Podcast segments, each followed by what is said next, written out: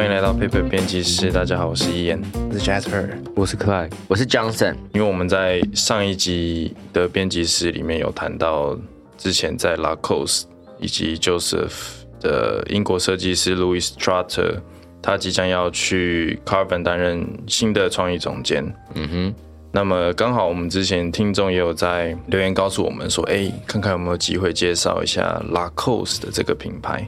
对，那么今天就借这个机会，顺便来介绍一下 Lacoste 这个品牌，以及 Louis Trotter 他在二零一八年到他离开这段期间，他为 Lacoste 这个品牌带来的新气象。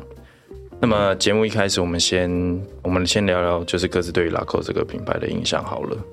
嗯，我们现在录音的时候，因为是一个早上的时间呢，我现在脑子完全是卡的。我现在脑子里面有一个动物，但是我现在无法说出那个动物的名字。我猜应该是长颈鹿吧？但 刚才有人谁说长颈鹿？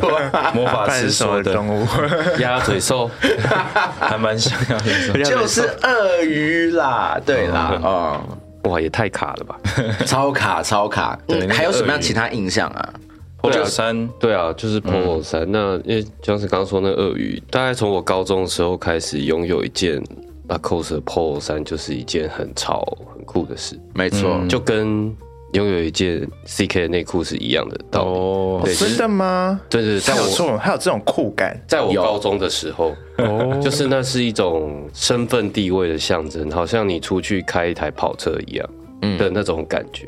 嗯，对对对，大家如果那一天穿，比如说穿的是 CK 的牛仔裤，大家一定到了学校或者是裤子都会穿比较低，对，或者是就会先给朋友看，你看我今天穿 CK，对，哎，怎么讲到 CK，我们不是在讲到 cos，对对对对对，Lacoste 也是一样的，对，嗯，那就是反正你穿穿一件那个 Lacoste 的。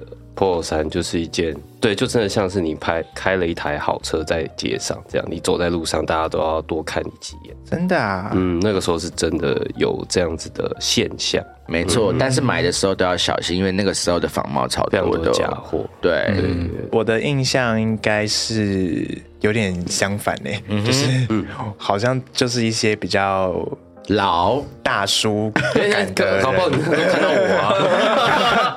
我们年纪也没有差那么多吧？有差一些啦，在那个射程范围。原来原来弟弟是这么看我们的，就没有太特别的印象啦。然后都是可能在一些什么百货公司啊之类的，看到一些大叔男士男士用品的那一层哦的一些大叔会穿。哦，你说的是那种大叔？对对对对，就是有点好像有点钱的大叔，嗯嗯，会穿的东西。嗯，对，然后。另外一个另外一个印象就是仿冒品，嗯，然后我记得台湾好像有一个品牌叫做它叫母子鳄鱼，它的 logo 也是也是鳄鱼，母子鳄鱼吗？母子。对母子，好可爱，好像是好像是在做鞋子的吧，还是什么的，反正反正小时候小时候我我会把这两个东西有点搞混，但我不知道他那个是不是出于一个仿冒的心态来做的这个品牌啦，嗯。对，是好像是蛮像的。是我的话是 Polo 衫嘛？那 Polo 衫我觉得很有趣的是，因为 Polo 衫其实有很多种 Polo 衫，就是在此刻。然后我发现穿 Lacoste 的人是不是比较不会把领子立起来？对我，我好像有发现，对，就是拉穿 Lacoste 的人，他会真的让他领子躺好这样子。对对对。但是 穿其他 Polo 衫的人会，他排的 Polo 衫可能会把领子立起来的。真的吗？我没有，哎。我没有注意到这件事，哎，像是这样子，是是为什么？感觉问题，对对，印象印象。因为把领子立起来比较是美式风格的 polo 衫穿法吧？是吗？有没有这种不是一些，它是美国来的一种穿衣的方式吗？都立起来的，不晓得。对，我是觉得是某种族群的大叔啦，嗯，好像比较会这样。没有，他没有一个原因吗？我没有，这是我一个很个人的感观察观察的累积。对，我发现大家就是他根本立不起来，他应该是领子是可以的，应该都是折得起来的。嗯，应该都立得起来。对，所以我的印象主要是 polo 衫啊，但我有我有另外在发现这件事情，好像穿 Lacoste 的人都会真的把领子 这样撑得好好的，但有些其他牌子真的，你常常就把它立起来这样子。你这是有贬义的吗？没有贬义啊，就是一个风格上面的取向的不同。挖洞给你跳，跳过去了。我其实也是会把领子立起来的，听众朋友，所以啊，我就是那个大叔，可以了吧？好了，我们今天就是要回应听众朋友，来听听 Lacoste 的这个品牌故事了，所以我们要从伊人开始吗？对，那 Lacoste 这个品牌的名称其实是来自 Rene Lacoste 先生他的姓氏，所以这是他的 Lacoste 先生的姓氏的名字，是同名的品牌，哦，来自于一个人这样。对，所以我们在聊 Lacoste 之前，我们一定要来介绍一下 Rene Lacoste 先生的故事。嗯，一九零四年七月二日，Lacoste 先生他出生在法国巴黎，然后他的家境算是蛮好的。七月二日，所以是一个巨蟹座，嗯，一个巨蟹男这样子。那他出生的这一天又非常巧的是，刚好是奥运的那一天，那一年是办在美国圣路易斯。所以在揭幕的前一天，就在他出生这一天开始，他就跟运动这件事情结下了一个不解之缘。到底是什么样的不解之缘？这明明就运动，你自己运动。我 我想说，出生那一天他最好会对奥运有印象。对啊，就是这是一个宇宙大的环境的能量。眼睛张眼睛张开看到电视，对，那个全球都在一个那个嘛运动的氛围。好，Anyway，他真的跟运动有做出一。一个比较相关的关联是，他十八岁的时候，他决定他要成为一个网球选手，然后是认真的那一种。所以在十八岁的时候，他就开始很积极的训练啊，然后不断提升自己的。网球技巧磨练自己的力量，这样子。那他有点就小小的完美主义的那种感觉，所以他都会尽可能去做到极致，追求极致，就很像巨蟹座的一些，有吗？这是巨蟹座的性格吗？不确定，但可能他会 乱讲。今天是早上，大家那个，今天大家都乱讲。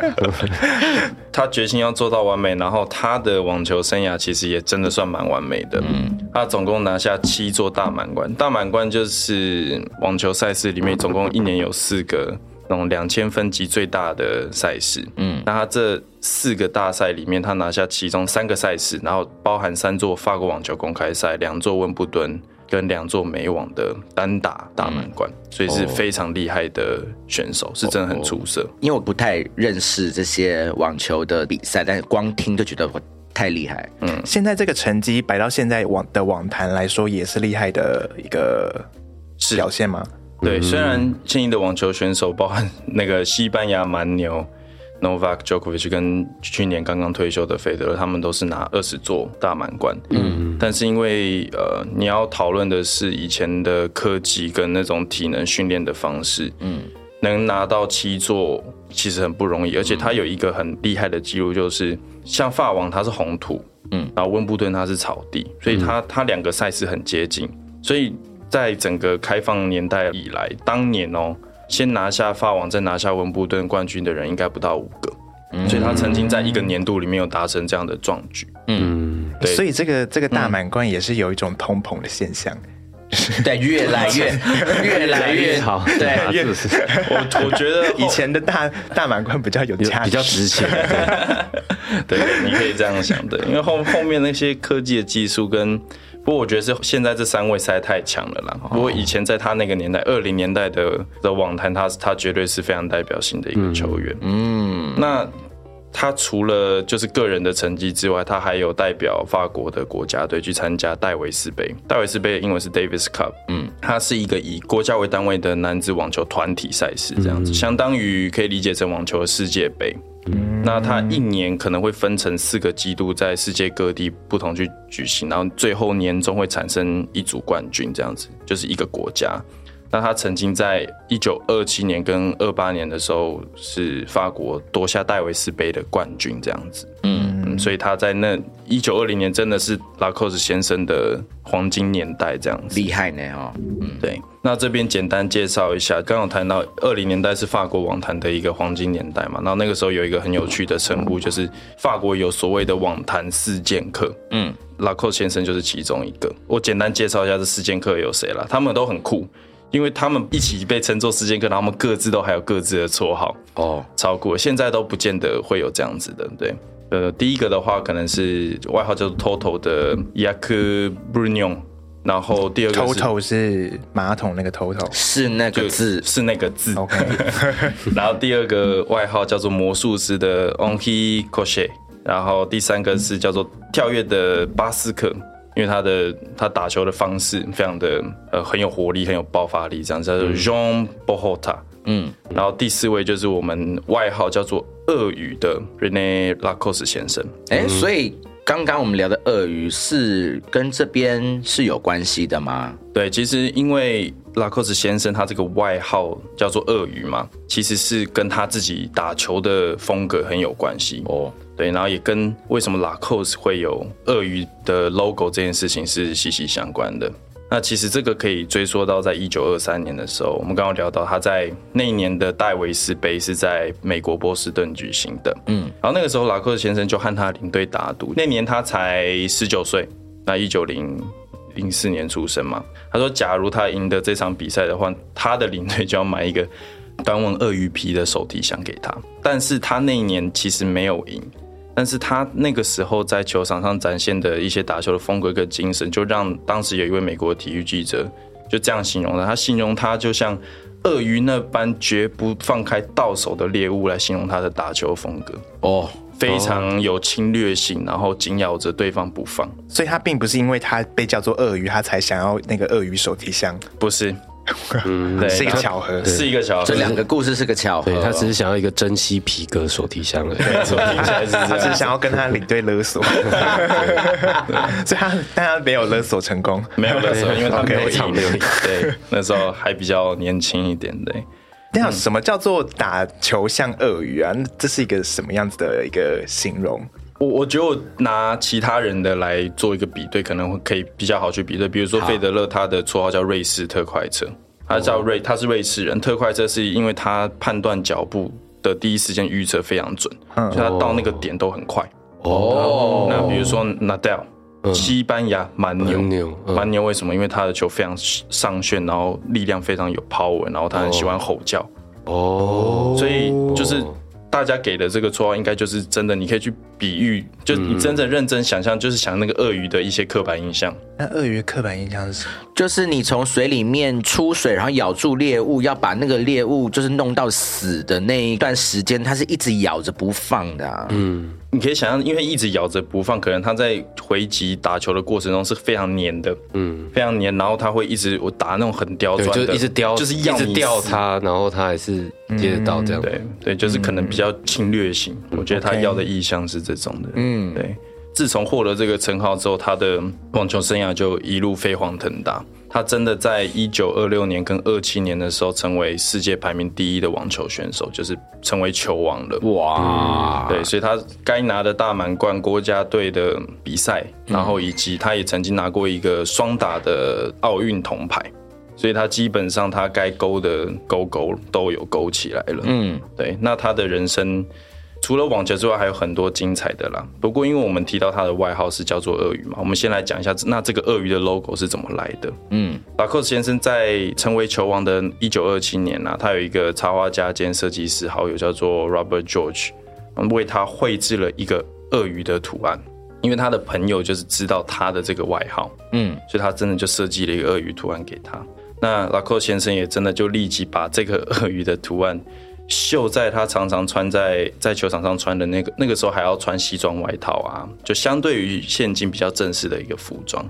但是关于穿外套跟这些比较正式的服装，到温布顿都还依稀看得到，全部的球衣一定都是白色的。对，那老寇先生他自己的服装的一个标志性的服装也是全身白，白色长裤、白色西装、白色外套这样子。所以他这时候还没有成立品牌嘛？他这个时候还没有，但他已经这个鳄鱼已经跟着他了。OK，一直到一九三三年，他在法国网球公司上隐退的隔年，他是在一九三二年隐退的。拉克先生他开始用他自己的名字成立了一间公司，然后开始生产商品，并把自己的这只鳄鱼就他这朋友给他的鳄鱼也登记当做商标。哦，对，所以这个时候他他这个人跟鳄鱼这件事情就已经在一开始，在一九三三年的时候开始有很深刻的连接。嗯，那我们在节目一开始的时候也有提到，就是说拉 o s 跟 Polo 衫 几乎是画上等号的，它就是 Polo 衫的代名词。嗯，那。拉克斯先生他本身就是历史上发明第一件 polo 衫的人哦哦是哦，对他就是发明 polo 衫的人。嗯，对他发明的这件 polo 衫，它是有一个很特别的名字啦。这一点我觉得很像 E C M I K，嗯，就是它会有一些数字跟英文的 一些代表的那种资讯在里面。它其实叫拉克斯的 polo 衫叫做 L 点十二点十二。嗯，对，你也可以减一二点一二这样子，因为那个时候流行未来主义啊，所以像这种比较有数字感的东西，就是在他们的命名里面，其实也是蛮流行的。所以 L 十二点十二这是什么意思？它的英文字母这个 L 就是 Lacoste，嗯，然后数字的它第一个的一是分开来，它数字一代表它采用的这个小凸纹网眼面料，这个是它跟面料制造商 Andre Giller 一起研发的这个面料。那第二个数字二代表的是短袖，短袖的这个服饰这件事情。然后数字十二就是后面的这个一二，代表的是这个我们现在最终看到这个 Polo 衫是它第十二个提案设计的版本，跟香奈儿的 Number Five 一样的意思。对，就是它每一个数字都有关系的。对，那这件 Polo 衫它不仅是历史上首件适合网球场内以及场外的服装单品。左胸前，我们刚刚聊到很多那个鳄鱼 logo 啊，它绣在上面这件事情也是它的一个创举，就是 Lacoste 是第一个将自己品牌 logo 绣在服装上的品牌。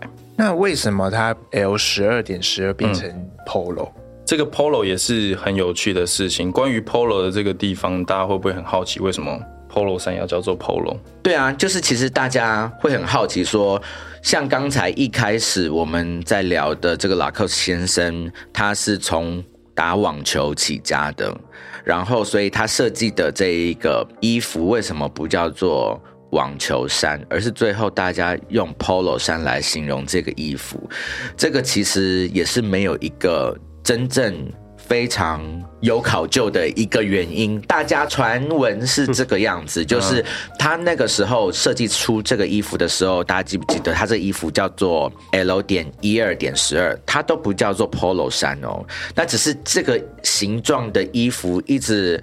被大家使用使用到最后，Polo 界就是马球界也开始在使用这样子的衣服，在当他们比赛的衣服，然后甚至有成立一个大家都非常熟悉的品牌，叫做 Polo Ralph Lauren，他们也使用这样子的这个衣服当做他们的一个很常卖的商品，那所以大家后来就称这样子的衣服款式叫做 Polo 衫。哦，但实际的发明。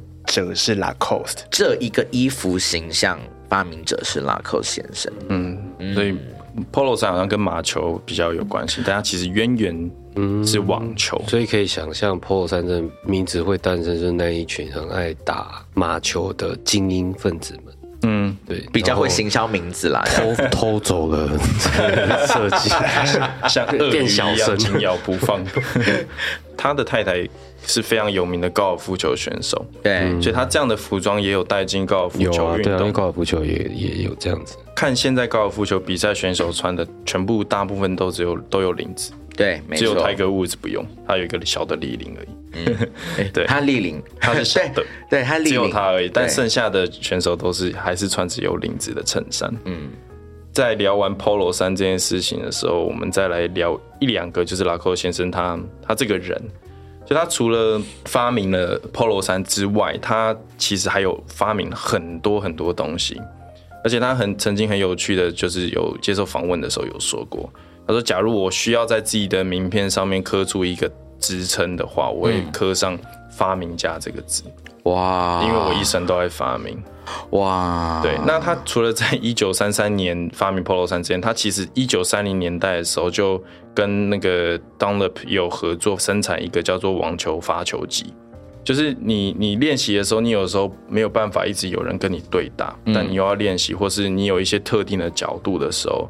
就需要有点像自动微球机啦，嗯，就是他他自己就发明了一个这个机器这样子。哦，是他发明的，对他发明了，就是关于网球发球机之外，他这件事情他有讲过，就是说他为了能够抵挡呃美国炎热的夏日以及英国温布顿的寒冬，所以他发明了这个 polo 衫，它可以适合在网球运动里面穿着的衣服。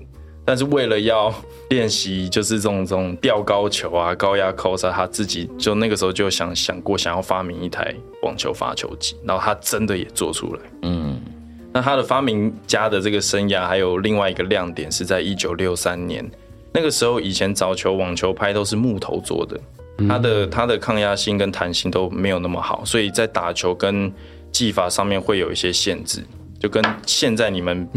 看的网球比赛很不一样哦，对，那他那个时候他有一个创举，就是用精炼的钢材去制作了那个时候的唯一一款用金属材质做的网球拍，然后在美国卖爆卖了六百万只，所以这个现代我们用的这些碳纤维跟一些比较高科技材质的，就从木头变成。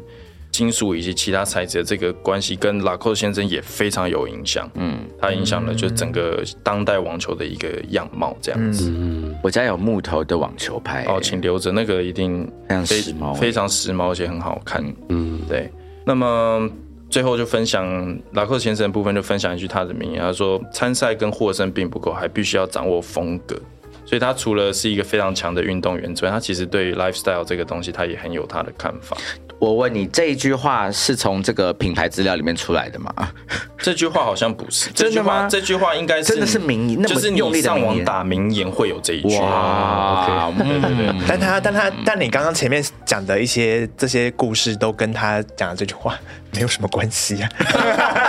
是没错啦，就是你要你要想，就是说他他其实可以就。就当个运动员就好。嗯，对。那他他还说要掌握风格，他自己还发明了一件非常适合运动员穿着，尤其网球选手的的这件衣服。嗯，对。那他这样的精神，拉克斯在接下来这九十几年来，也在不同的几位关键的设计师以及创意总监的带领下，逐渐也去努力去转变，然后去体现拉克斯先生这种。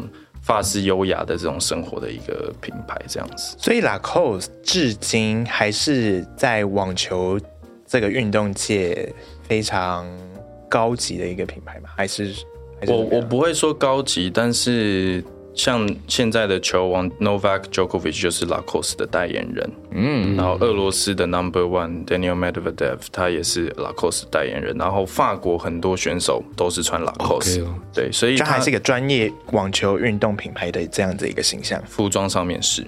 对，它是一个热门的品牌，没有错，嗯，OK，好啊，那我们听完了这样 Lacoste 的品牌历史跟它的起源，那接下来 Lacoste 的这些转型。他比较是不是走上一个比较时尚的或时髦的一个形象呢？Jasper，就是就刚伊人讲嘛，就是 Lacoste，他现在已经有点算是一个法国网球跟高尔夫的一种象征，嗯，就是专业的一种象征。他们品牌一直以来，因为刚也有讲到了，寇先生其实想要创造出一种风格嘛，对，所以这个品牌其实一直想要把这个品牌打造成一个很很完整的一个 lifestyle 的一个品牌。嗯嗯，所谓的完整的 lifestyle 就是包含你的生活的方方面面，包含你的穿着啊、你的生活用品啊那些都有。Lacoste 的身影，嗯，在 Lacoste 就是重塑这个品牌的这个条路上，就是有呃我们比较知道的两位设计师，其中一位就是比较早期在做 Lacoste 创意总监的，他是 Philip Oliveira Baptista，他是一位葡萄牙设计师，他曾经就是有带过 Max Mara，然后还有 l e m a c The Mac 就是曾经做过爱马仕的设计师的 Christophe The Mac 的品牌，嗯嗯，然后还有一个也是偏比较低调、比较绅士的一个品牌叫 Chahuti，嗯嗯。嗯，他在二零一零年的时候就开始担任 Lacoste 的创意总监，那担任了长达有八年的时间，嗯，那他在任职的期间，其实已经帮 Lacoste 营造出一个蛮除了在网球运动这件事情之外的一个穿着的一个形象，比较可以融入日常生活的一个时尚穿着的一个一个形象在。那他在离开 Lacoste 之后呢，他其实也去了另外一个品牌，但这个可能大家就比较知道了，就是 Kenzo。哦哦，他其实待过 Kenzo，但是只有两年的时间。他是他是那时候是取代那个 Opening Ceremony 的两位主理人当 Kenzo 的创意总监这样子。他在任职在 Lacoste 的这个期间，其实也很成功的，就是帮这个品牌的营收就是达到了一个算是蛮顶峰的一个状态。原本是收入可能每年是十亿欧元。然后到了二零一六年的时候，就已经超过二十亿，两倍耶！花了七年的时间，就让这个品牌的营收就是翻倍。嗯，所以他在 Lacoste 的成就是是是蛮高的。嗯，这是不是听起来就是一个靠设计就可以把营收翻倍的一个事情呢？我觉得他应该最主要的成功的点，应该是他很成功的拓展了。Lacoste 的市场，就是除了在运动的这件事情上面，嗯，对，懂。那他其实这个品牌，就是这几年也是一直要想要跟年轻人做很比较深入的沟通，所以他呃，Philip 他后来也是有跟一些品牌玩一些联名，那可能大家比较看过的跟 Supreme 的联名，嗯。嗯。那如果是对时尚更资深的一些人，可能有看过他跟 Maison l a s a g e 的联名。这个 Maison l a s a g e 呢，大家可能会有点耳熟，它其实就是香奈儿工坊旗下的一个专门在做刺绣的一个工坊。嗯嗯，我们很多很多很多集前面有讲过这个工坊。嗯，对。那 Lacoste 在二零一八年的时候，就是。Philip 就离开了 Lacoste，就是去了 Kenzo 嘛。嗯，接手他这个位置的呢，就是另外一位另外一位设计师。他原本是 Joseph 的设计师，嗯，就是我们刚刚讲到的 Louis Trouter 这位英国设计师。嗯，他其实也是毕业于一个蛮知名的一个时尚的学校，就是英国中央圣马丁艺术设计学院。嗯，对，有几个比较有名的校友，其中一个是 Stella McCartney，然后 Phoebe Philo。嗯嗯，他们几个设计风格，我觉得其实是有一点相相似的，都是有一种很简约的一个很都会的一种感觉。对，嗯，那那时候 Lacoste 之所以会找 Louis Trouter，有一个很大的原因，就是其实呃 Lacoste 他是想要在更拓展他的在时装这一块的一个客群的，尤其是在。女装这件事情上，嗯，因为他在 Joseph 就是做了很长一段时间的女装嘛，所以他找呃 Louis Trouter 进来，就是希望他可以再更拓展 Lacoste 在时装这块，尤其是女装这块的一些市场。那 Louis Trouter 他刚上任的时候，接受一些访问的时候，他其实有稍微的透露一下他对 Lacoste 这个品牌的一些未来的一些愿景跟一些想法。嗯，那。他在做时装这一块，其实大家光就是用肉眼看，其实你可以很明显的看出，他跟以前 Philip 做的 Lacoste 的衣服是完全的，呃，有一个很大的落差的。嗯，差别在哪？它跟运动的感觉更脱节了，就是它变成是另外一个完全是一个专门在做日常时尚衣服的一个品牌。嗯嗯。那其实这个关系到他对这个品牌的一些解读啦，因为他当初在上任的时候，他其实有点想要重塑 Lacoste 在时装这一块的一个一个形象，嗯，让这个品牌跟运动之间的关系就是有点不要那么的这么直接的关系起来，嗯，他有点想要消除这个太强大的这样子的一个 DNA 在，嗯，对，然后他同时他也不希望。透过一些比较粗糙的方式来诠释这个 Lacoste 这个品牌，到底什么是粗糙的方式？他不希望，就是他他有他自己他其实有讲啊，就是就是不希望成为一个放很多 logo 在衣服身上的这样子的一个品牌。哦，对，他是拒绝这件事情，因为他自己觉得他不会想要穿那样子的衣服。嗯，所以他其实很用力的一直在做设计这一块，让这个品牌营造出一个跟以往不同的一个。时装的形象，了解。那 Louis Trotter 他在 Lacoste 的第一季是二零一九年的秋冬，然后他的最后一季是二零二二的春夏。嗯，那我觉得他自己已经有摸索出一个介于运动跟时装正装啦之间，就是一个蛮蛮模糊、蛮暧昧的一个一种感觉，一种新的感觉。据品牌他们所称啦，就是他在接替 Philip 这个位置之后。就是也有在为这个品牌带来新高的一个营收，就它确实有达成他们想要拓展市场的这个目的。嗯，但是呢，也许就是他品牌对于他的期待是其实是更高的，所以后来他还是离最终他还是在二零二三年一月的时候就离开了 Lacoste 这个品牌。嗯嗯。他在离开这个品牌之后呢，他 Louis Trouter 其实有发表一个声明，他除了感谢这个品牌在过去几年的一些种种，他的团队啊跟他的一些配合之外呢，他有留下了一句我觉得有点令人 耐人 他有生气，他有生气，耐人寻味的一句话。嗯，他说：“没有独创风格的比赛和胜利将失去意义。”然后这句话呢，是 Rene Lacoste 先生本人有说过的一句话，嗯，对，然后来终结他与 Lacoste 之间的一个关系。高级酸，对他挖了他们他讲的这句话，然后来回应这个品牌。嗯，Louis Trouter 他在离开 Lacoste 之后，Lacoste 就是有宣布说，他之后可能不会再找一个代表性的一个创意总监，嗯，他们会改以一种。集体创意的形式，就是用幕后团队来继续维持这个品牌在时装这一块的运作啦。嗯，对对。然后他们不希望再依赖单一的设计师来来支撑这个品牌。嗯嗯。那其实这个集体创意，其实也是近年不少品牌的发展的一个趋势啦。它包括像 Moncler。然后我们之前有聊过的 John Paul Gaultier，他现在的高级定制服也都是由不同的设计师轮替的设计师来维持他们的就是每一季的发布这样子。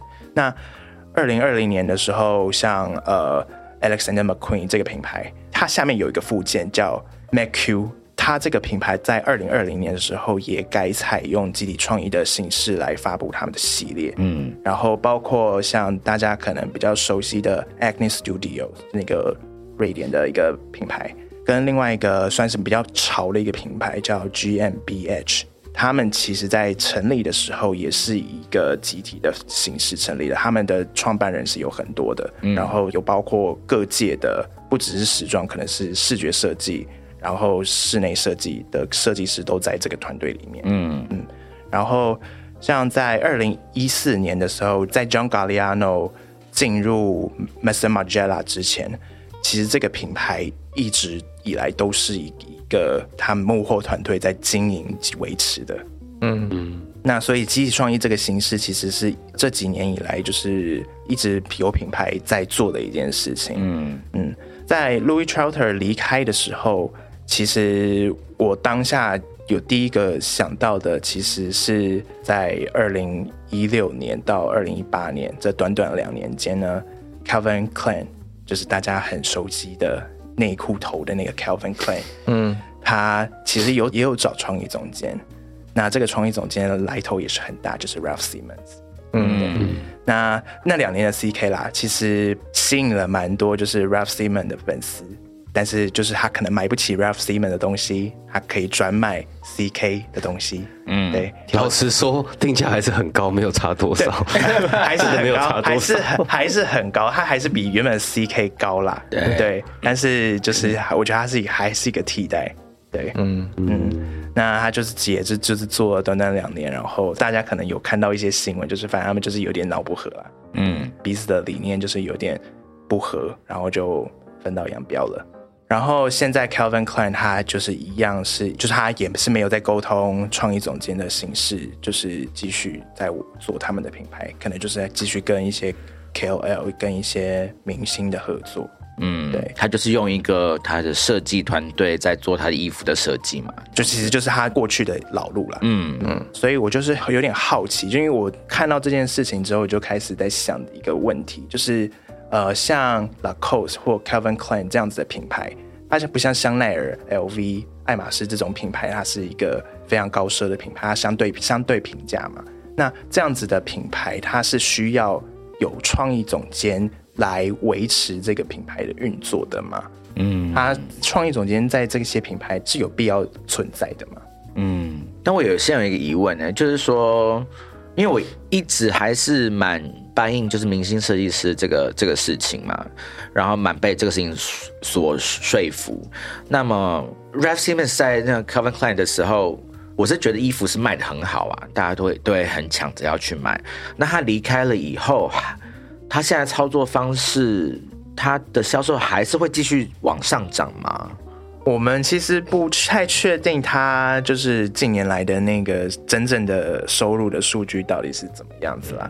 但是在他离开之后，Kevin Klein 他没有继续在寻找下一位设计师，就是光看这件事情来说，应该是有成长的，就他没有必要做这件事情，他没有必要再去找另外一个创意总监。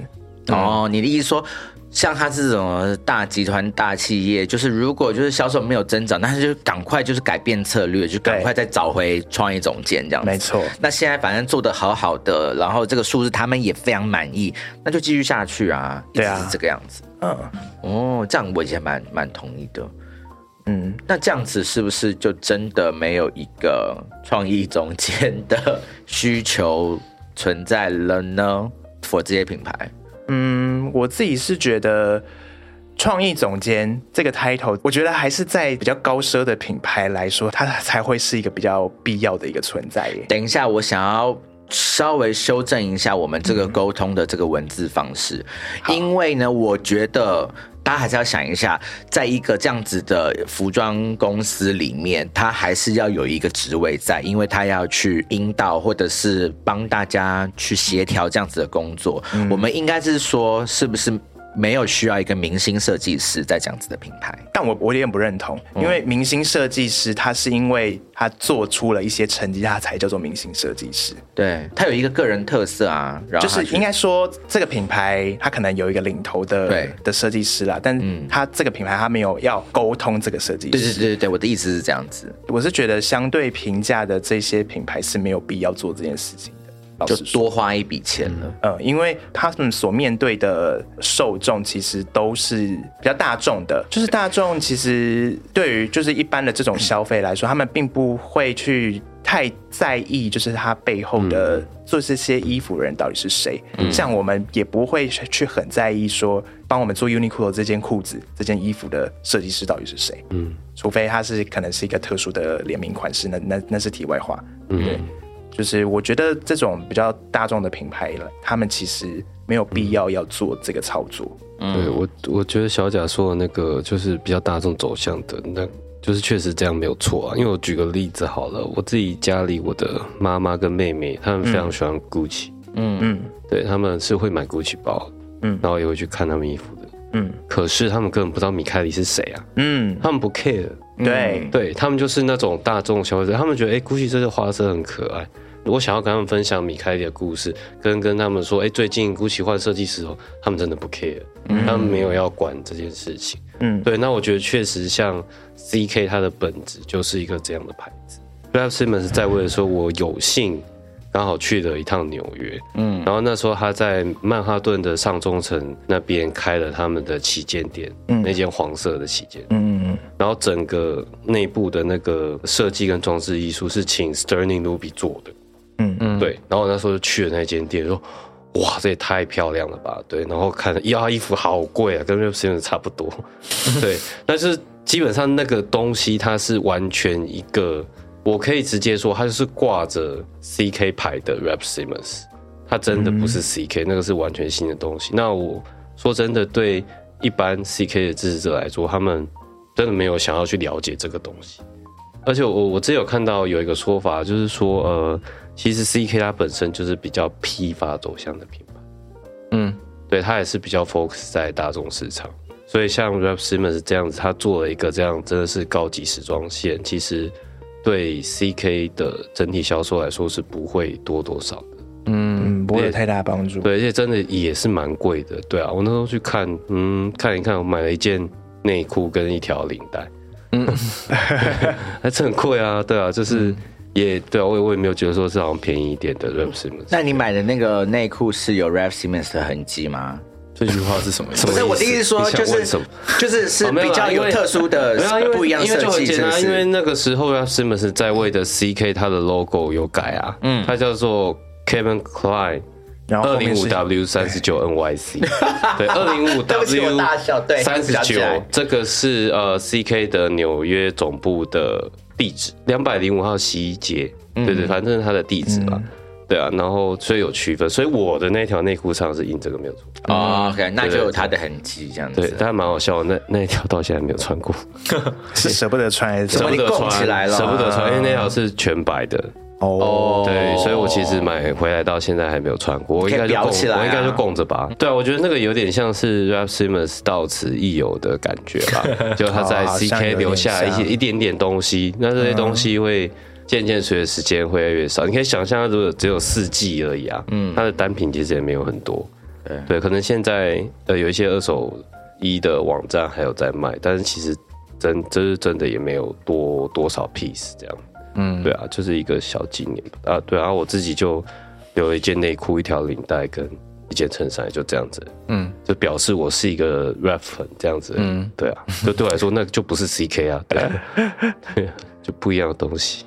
对你来说那不是 CK，然后对是平常会买 CK 来说，那那那也更不是 CK，对，这 这到底是什么东西啊？对啊，所以一般大众其实根本就根本不会买单这个东西啦。我觉得。对，而且因为我今天早上做节目前在打开电脑做准备，又刚好被一个广告打到，然后我就更对于这个今天要聊的主题更有感觉。就是我今天真的又一个 CK 广告跳出来，然后就是是一个非常帅的名人，然后就是穿着他的很性感的衣服这样拍的照，我觉得啊，真的很好看的，很想买耶。那我觉得其呀呀这样子。对他来说，这样就够了。嗯，而且其实 C K 这几年还是拍了蛮多感觉比较亲民的形象广告了，而且也都很走在议题上。对他们一些很正种族啊，就找一些看起来比较多元的肤色的，或是体格的人，就是一群，或者是性别这些议题上面，他都是蛮政治正确的。拍拍一个形象照，这样让你觉得，哎，好像我也可以拥有一件 C K 内裤这样。嗯。应该说，这些各个品牌，他们其实要做的一件事情，好像就是找到他的受众，他到底在乎什么事情。嗯，因为像，因为就刚刚讲的那些政治正确的东西，其实就是大众比较在比较会在乎的事情嘛。嗯，那如果你比较会愿意花更多的消费在时装这件事情上面，你可能就会对设计师是有所。期待或是有所认识的，所以你就会在乎这件事情。那品牌就必须要找到一个可以承担得起这个任务的一个名字，一个人。去来完成这件事情，对一个设计师，嗯，所以所以这些比较高价的品牌，它才会需要去沟通一个设计师，甚至把它营造成是一个明星设计师。嗯嗯，没错，对啊对啊，因为在那个 LV 发表那个飞董当新人创意总监之前，他的那一季二零二三的秋冬男装，他其实有找一个客座设计师。嗯，对啊，他是一个街头品牌。叫 Kiss Super 的设计师，嗯，Home Dylan's，嗯，对，然后那因为这个设计师他之前最比较有名或者是比较标志性的 piece 就是一些拼接，然后颜色非常花俏的羽绒衣，嗯，羽绒外套，对，就是因为这种比较花俏的羽绒外套近年来在街头品牌算是蛮红的，然后那时候 LV 就找了他当客座设计师，我那时候本来想说，哎。会不会他有可能之后都用这种形式来发布？对就都找客座，对，就每他每一季就找一个客座设计师，这样就好。因为其实这样子也没有不行，就像那个 John Paul Gaultier 一样啊。嗯，对啊，我觉得很有趣。对啊，我觉得这样也不错。对，那那时候是想说，哎，会不会 LV 要走这个路线？这样，而且因为其实同样在呃 LVMH 集团底下，就是迪奥那边的男装设计师 Kim Jones，他其实。每一季都会找一个合作设计师或者是一个艺术家来合作，对，所以我觉得这样子的模式其实蛮适合 LVMH 集团的，对，但是对他们最后还是找了飞董这样子，对。今天如果要节目要做结的话，我觉得还是可以回到刚才小贾。有讲的那一句话了，可以当做那种什么品牌教学 one o one 的那种啊，不行，你不要，你不要这样，你我觉得你不要这样子 给我这么大的一个抬头 哎，子。对啊，你是想要害我吗？没有，你刚才是说品牌还是要找到，就是他的那个。受众的那一句话是什么？你可以再讲一遍啊。就是他要 好，我这只只是我个人的观察，因为毕竟我个人也是没有做什么品牌，也没有 没有资格说这样子的大话。就是我只是觉得，就是品牌它其实最重要的目的是要找到它受众在乎的事情到底是什么。嗯嗯嗯。然后找到以后，你再去找到你对的策略啦。重点就是如此。我们的结论也没有说到底一个品牌到底需不需要这个创意总监或者是明星设计师到底是好的还是不好，但是你找到你对的方式就对了啦。好啦，以上就是我们今天节目，希望你喜欢。那佩尔编辑师，我们就下次见喽，拜拜。谢谢你收听我们的节目，欢迎给我们五星推荐，留言告诉我们你的想法。想知道更多关于艺术设计与时尚的内容，欢迎订阅我们的 Paper 系列杂志，或是追踪我们的官网 IG 和 FB。那就下周见喽，拜拜。